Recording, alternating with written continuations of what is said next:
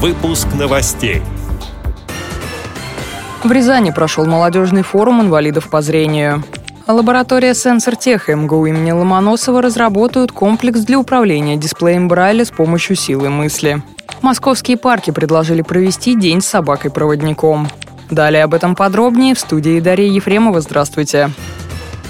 В Рязани провели межрегиональный молодежный форум инвалидов по зрению «Школа молодых лидеров. Точка роста». На мероприятии участники познакомились с основами эффективного лидерства и технологиями управления собой, социальным проектированием и современными технологиями привлечения средств на свои проекты.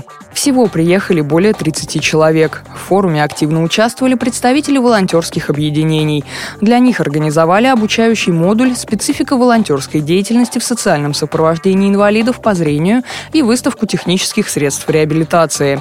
Во второй день организаторы провели турнир спортивной версии игры «Что, где, когда».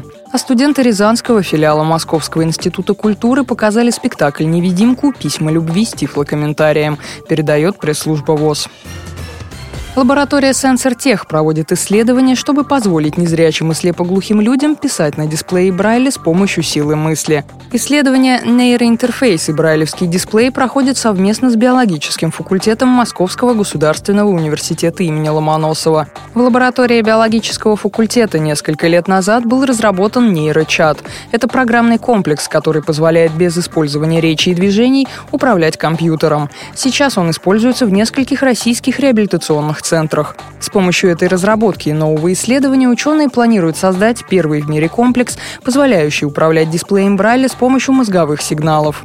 Сенсор Тех приглашает активных пользователей брайлевского дисплея поучаствовать в исследовании. Оно проводится в Москве на одной из лабораторных площадок, либо на дому в течение двух часов предусмотрено и денежное вознаграждение. Подробностями проведения процедуры поделилась нейрофизиолог-исследователь лаборатории Дарья Гаранская. Участник приезжает либо к нам в лабораторию, либо есть возможность, что мы приедем к нему на дом. А у нас есть переносное устройство для записи активности мозга. Это переносной энцефалограф небольшой. Мы одеваем испытуемому шапочку, закрепляем на ней электроды и дальше регистрируем активность мозга. При этом испытуемый сидит за столом, его пальцы лежат на брайлевском дисплее, и туда подаются различные буквы. Участнику нужно ну, концентрировать внимание на каких-то буквах, просто быть внимательным, потом давать обратную связь, отвечать на какие-то вопросы.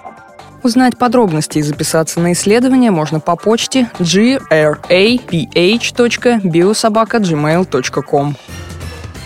В эту субботу несколько московских парков проведут акцию «День с собакой-проводником». Столичных жителей познакомят с щенками, будущими собаками-поводырями.